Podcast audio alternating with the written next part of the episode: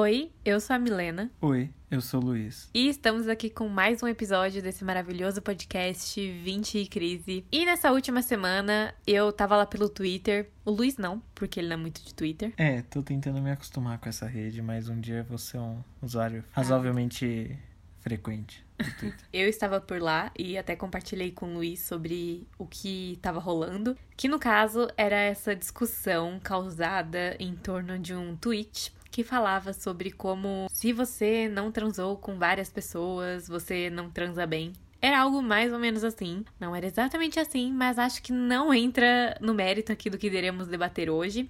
Foi apenas um despertar que esse tweet nos deu. Ele apenas nos, nos lembrou dessa situação e do que a gente pensa sobre isso e das nossas vivências. E hoje a gente vai falar justamente sobre isso, sobre essa pressão que rola para que a gente, aí no auge dos nossos vinte e poucos, vinte e tantos, que a gente tenha uma vida sexual mega ativa e vários parceiros e aproveite, porque aproveitar é transar pra caramba e tal. E lá no Twitter até rolou essa piadinha com qual é o seu currículo do sexo, né? Daqui a pouco você vai ter que ter um currículo, tipo, ah, eu pratico há tantos anos um sexo liberal e tal. Enfim, é sobre isso que a gente vai falar hoje. E é isso aí. O É. que, que você acha disso tudo, Luiz? Cara, sei lá. Eu acho que entra muito na questão o quão é posto de tipo, você jovem, você tem que, mano, transar pra caralho.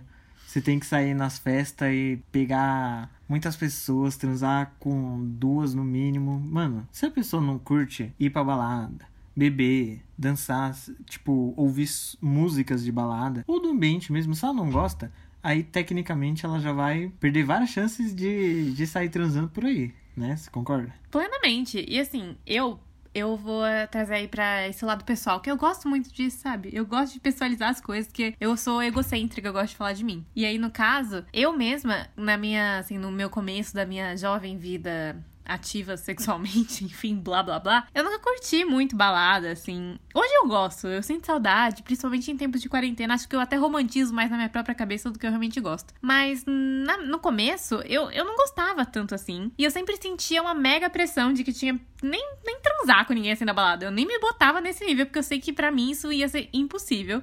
E vamos chegar lá nesse ponto aí do, do- da afetividade e tal, que a gente vai chegar lá. Caraca, um minutinho. É. Eu me identifico muito com isso, com isso que você falou. Porque assim, eu já era um pouco mais diferente. Tipo, eu saía, eu ficava com muitas pessoas. Eu tinha sempre o intuito de, mano, será que é hoje que eu vou transar na balada?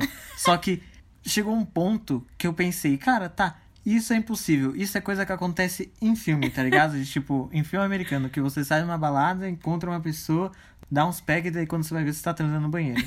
Mas depois, com o tempo, eu descobri que também não é tão assim, coisa de filme.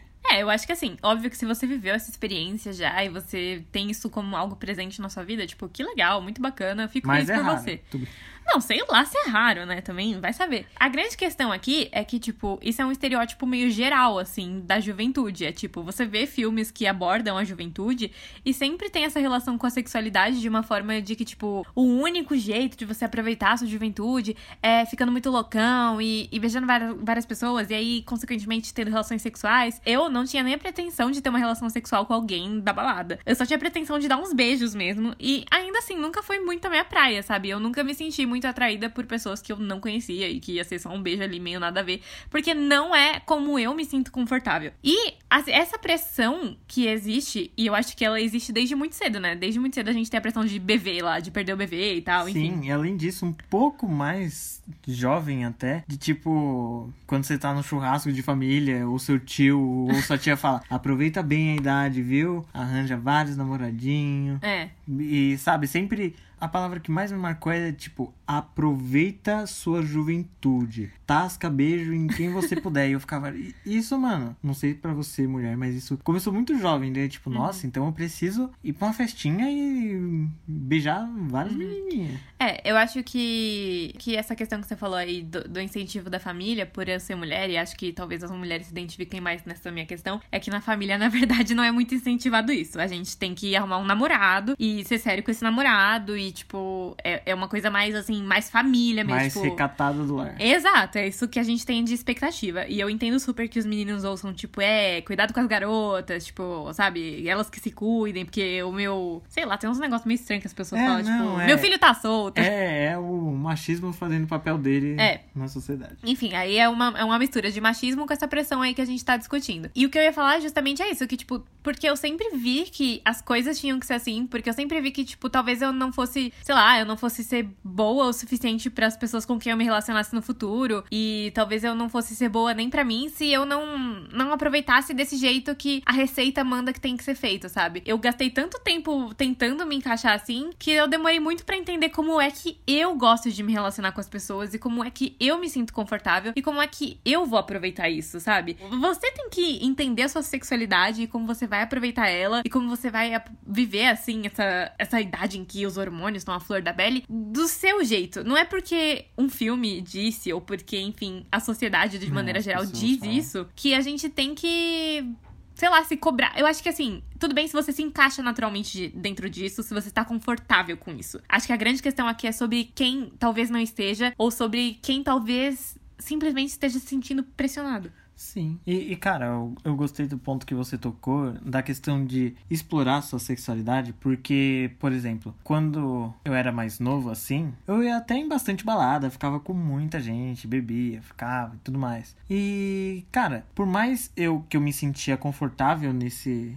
Nesse papel, eu tinha a falsa sensação de que eu, nossa, tô super explorando Aham. minha sexualidade. E depois, quando eu tive. Comecei a ter relacionamentos mais. com- mais intimidade, tá Aham, ligado? Não aham. diria nem namoro, mas um relacionamento onde você tem uma intimidade com uma Uhum. pessoa. Eu comecei a, a descobrir muito mais da minha sexualidade nesse ponto do que só saindo, pegando as pessoas e tudo mais. Porque eu comecei a descobrir o que eu gosto, de como eu gosto, saca? Aham. Eu concordo super. Eu acho que uma das coisas que mais me incomodou naquele tweet, e eu entendo completamente que tem um contexto ali, enfim, tem várias discussões que podem surgir daquele ponto ali feito, daquele ponto levantado. Essa aqui é apenas uma que a gente tá trazendo mais pra nossa visão, pro nosso lado, tá? Sem desmerecer nenhuma outra visão sobre o assunto. Mas o que eu pensei muito é sobre quantidade versus qualidade, sabe? E não de uma forma puritana de tipo, ai, você tem que casar com uma pessoa e viver pra sempre com ela. Tipo não uma acho norma monogâmica, assim. é, não, não acho que seja sobre isso. Eu só acho que, tipo, a gente tem que encontrar talvez um equilíbrio entre. Entre a quantidade e a qualidade mesmo. Entender que nem sempre quantidade vai significar uma bosta. Pode ser que você. Experiência. É, eu acho que os dois, pros dois lados, sabe? Não vai significar que você é experiente e também não vai significar que você não sabe nada, que você é uma rodada que não aproveitou nada, sabe? Porque eu também não acho que seja por aí. E é isso, e a qualidade também não vai vir só da experiência que você vai aprimorar com a pessoa certa ou de você treinar com várias pessoas. Eu acho que tem que ter um equilíbrio entre as duas. Você pode encontrar qualidade estando com uma pessoa só, ou você pode encontrar qualidade estando com várias. A grande questão é que você não deve se pressionar nem pra uma nem pra outra. Se você sente prazer e você tá se descobrindo, experimentando isso com mais pessoas, porque talvez funcione assim pra você, que ótimo, sabe? Mas não tem que ser assim pra todo mundo, talvez não seja assim pra todo mundo. E isso sem fazer vários recortes que a gente poderia fazer aqui de raça, ou enfim, de, de várias questões que excluem pessoas de vivências sexuais. A gente tá falando de um lugar super normativo, né? A gente tá super dentro dos padrões, a gente, é, mesmo estando dentro da, da bissexualidade, cada um de nós se identifica como bissexual, a gente ainda tá num lugar muito de privilégio. Então, óbvio que pra gente isso é uma opção. Só que a grande questão é que essa pressão, ela é ruim tanto pra gente, que tem isso como uma opção, eu posso optar por ficar com várias pessoas ou não. Por ser rodada ou não. Exato, eu, eu tenho essa opção. E pra quem não tem essa opção. Sim. Então, assim, essa pressão tem que acabar. Não dá mais. Sim. Cancela. E cara, tirando. Quando você falou. Quando você tava falando disso, eu só lembrei de, tipo, pessoas demissexuais. Uhum. Se uma pessoa é demissexual, como ela vai, tipo, sabe, sair por aí transando e pegando todo mundo na balada se ela, mano, não se sente? Quer dizer que ela nunca vai explorar a sexualidade dela? Tipo, não, né? É uma coisa que vai muito de pessoa pra pessoa. O que você falou sobre demissexualidade me lembrou bastante sobre assexualidade, que é outro espectro Pode da crer. sexualidade muito invisibilizado e que aí a gente para e pensa, nós, como jovens de maneira geral, tendo essa grande pressão do aproveita a sua juventude. É tipo assim, meu filho não tem outro jeito de eu aproveitar. É sério que esse vai ser o único jeito que eu vou poder aproveitar. Tipo, a gente vai ter que focar nisso mesmo. Isso é uma pressão completamente desnecessária. Que tal dizer pra pessoa, ei, aproveita que a sua pele tá boa e você não vai precisar botar um botox e um retinol pra, antes de fazer ruga? E passa um protetor solar, sabe? Esse é o tipo de conselho que a gente pode dar para aproveitar a juventude. Que de resto, eu acho que não precisava, sabe? Enfim, é, é muito importante a gente se encontrar dentro da nossa sexualidade, conhecer nosso corpo, aproveitar nossas potencialidades. Tipo, isso é muito legal, isso é muito da hora. Tipo, ser humano, bicho interessante, né? Eu, assim, tenho que dizer. Não, eu particularmente fico chocada. Tipo, Não, a gente sim. tem umas potencialidades muito da hora. E eu sou super a favor da gente explorar isso e se conhecer. Mas eu acho que é isso. A gente não tem que pressionar é, ninguém a nada. Existe tipo... uma diferença entre você explorar e você ser pressionado a descobrir uma coisa da forma que, da tem, que forma que tem que né? ser descoberta. É aquilo, né? Vamos voltar pro que o Luiz sempre fala. Cagação de regra é uma bosta. Entendeu? De tipo, e, e essas coisas são cagação de regra, entendeu? Você descobre a sua sexualidade no seu tempo, do jeito que você quiser. Isso não vai definir se você é bom ou ruim de cama. Além de tudo, o que é ser bom ou ruim, né? Tipo, é, que é muito subjetivo, né? Muito subjetivo. Tipo, eu entendo que para aquela mulher existe o bom e o ruim, enfim, porque ela tem a, a é, definição assim como dela. existe para você, assim, assim como existe para mim, é. assim como existe para você ouvinte. Exatamente, é isso. Tipo, cada um vai ter a sua definição do que é bom e ruim e a grande, o grande segredo de você se relacionar positivamente com alguém para que seja bom para ambos os lados é o diálogo e estarem dispostos a fazer o que for necessário aí para que todo mundo saia feliz no final das contas. Então, enfim, eu acho que um outro lado dessa conversa que me, que me lembro bastante, assim,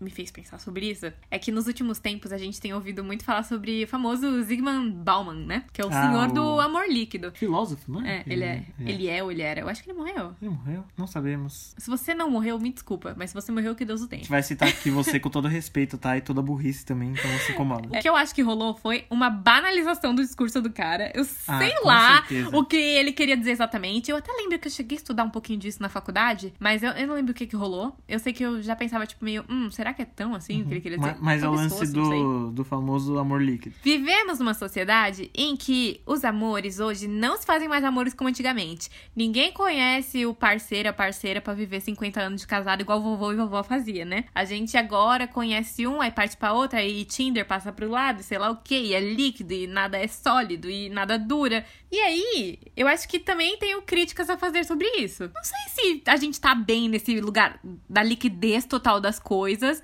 assim como eu não sei se aquele lugar da solidez total das coisas era bom. Muitas vezes, os nossos avós não têm histórias necessariamente de amor, sabe? Eles têm muitas histórias de posse e de talvez uma comodidade, ou de não ter muito para onde ir e ficar ali, constituir uma família, e a gente cria os laços a partir da vontade de construir uma família tradicional, e não realmente porque eles se amavam. Talvez seu avô e sua avó se amassem, e que lindo, maravilhoso. Mas a maioria dos casos não é sobre isso, então a gente ficar se espelhando nos amores e relacionamentos formados no passado, talvez nem faça mais tanto sentido. E assim, eu boto fé que a gente pode ter, sim, experiências diversas. Pode ser que até agora você tenha, sei lá, 20 e tantos anos, e você não tenha tido muitos relacionamentos duradouros, as coisas não tenham ido muito do jeito que você esperava, e tenha sido meio essa liquidez aí das coisas, muito Tinder que não deu certo, que você botava uma expectativa e tal. Eu acho que sim, isso pode acontecer individualmente. É, é super válido que você tenha essa experiência e você pense dessa forma por causa dessa experiência. Mas eu acho que a gente tem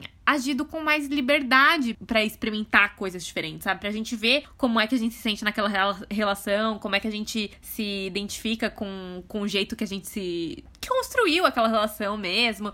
A gente experimenta. E aí, tipo, se não funciona, a gente vai lá e fala, tipo, ah, então tá bom, a gente não precisa ficar aqui, né? A gente pode simplesmente escolher outras formas de se relacionar e de viver e, e seguir nossa vida. Enfim, eu acho que o equilíbrio, como sempre, boa Libriana, volta a dizer, sempre essencial, entendeu? É bom ter responsabilidade afetiva, atento, não tratar as pessoas que nem uma coisa passageira da sua vida que você não tem que ter cuidado nenhum. Pô, não é assim também. Mas ao mesmo tempo, leveza é sempre bom. Ao mesmo tempo Sim. que. Enfim, toda experiência é válida. Não acho que tá tudo perdido. Sim. Eu sou a pessoa que não acha que tá tudo perdido. Eu acho que assim, tudo na vida, né? Como esse assunto que você falou, tem os dois lados da moeda. Aí eu queria citar um cara chamado Abraham Tversky. Tversky. Desculpa aí se eu pronunciei seu nome errado, tá, Uhum. Abraham? Ele é um filósofo Ele tá também. vivo? Não sei. Enfim, eu, eu vi um trecho de um vídeo dele que fala sobre o amor de peixe. O amor Nunca de vi. peixe seria que eu faço uma analogia com esse amor líquido, mas não sei se tem a ver se é uma linha mais ou menos ali. Tô falando pessoal, sabe? Pensamentos Aleatórios. aleatórios que o Luiz teve. Então, o amor de peixe é basicamente assim: uma pessoa que come peixe, ela está comendo peixe e fala, nossa, eu amo peixe. Ela não ama peixe, porque ela ama comer peixe. Ela- porque se ela amasse o peixe,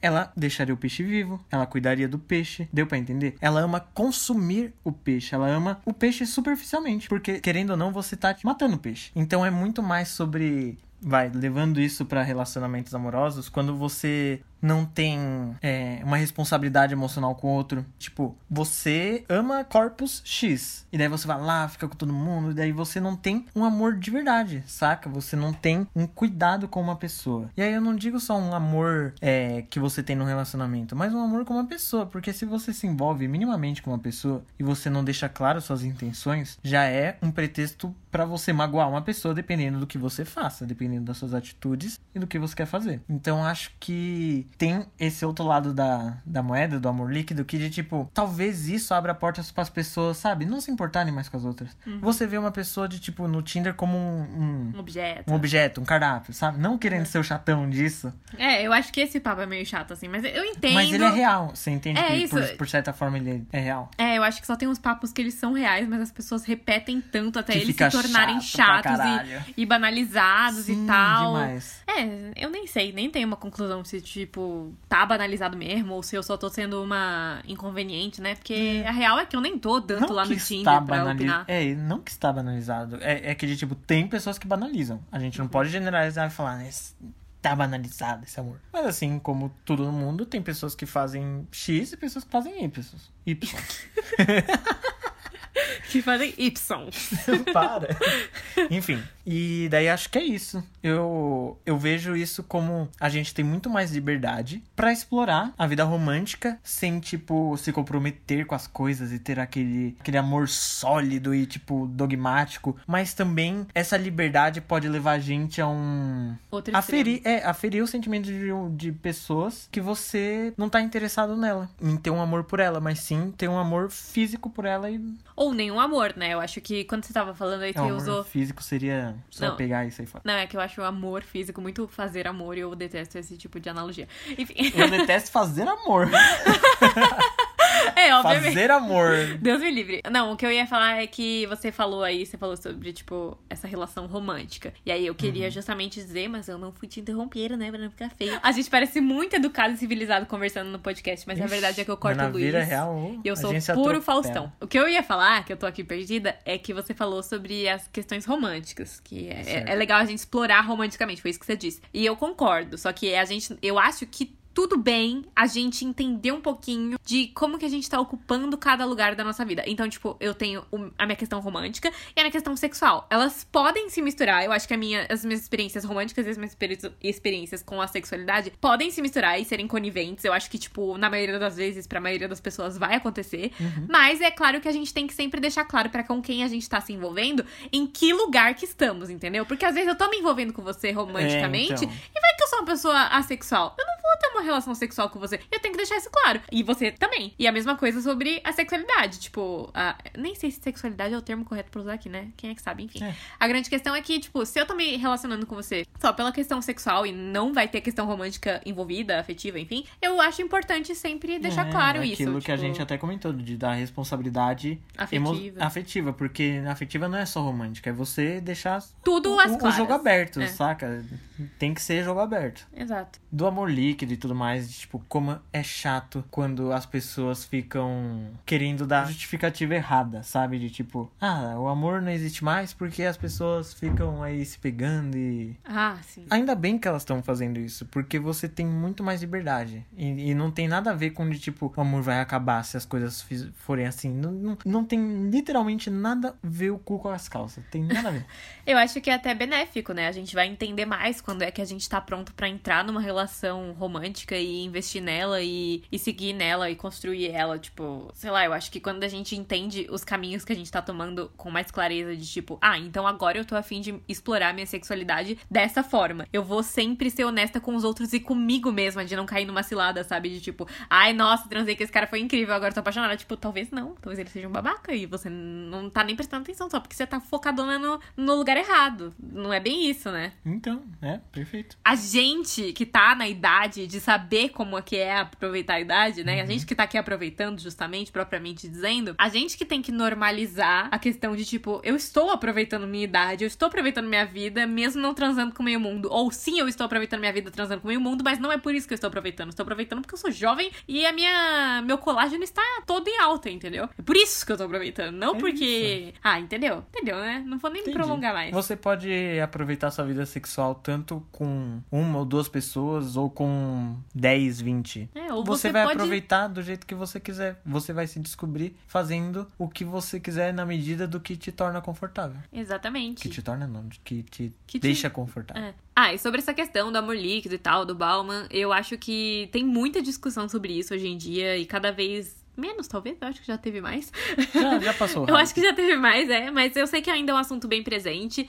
E eu acho que, às vezes, é, é sobre isso, é sobre entender que nem tudo está perdido. Talvez eu seja meio otimista demais, mas eu juro que eu, que eu acho que a gente vive tempos bons para se relacionar uns com os outros, assim. Já, já foi muito pior e ainda não chegamos no tão pior quanto tem potencial para ser. Dá pra gente ser de boas, assim, sabe? Começa aí com você e, óbvio, você tá se relacionando com pessoas escrotas, eu sinto muito. Vai doer, vai ser uma porcaria, é um inferno mesmo. Sofrer por amor é. Nossa, puta merda, que saco, sabe? Mas, mas passa. Bota fé que a gente vai encontrar outras pessoas legais para se relacionar, assim. O mundo tem 7 bilhões de pessoas, né? Então, fé no pai que o inimigo cai. Então, ficamos por aqui neste episódio. Espero que você tenha gostado. Se você gostou, engaje conosco em nossas redes sociais, não é mesmo? Eu sou Mimil Freitas no Instagram. Tem um canal no YouTube chamado Mimil. E sou Mimil Freitas com dois S no final lá no Twitter. E você, Luiz, quem você é?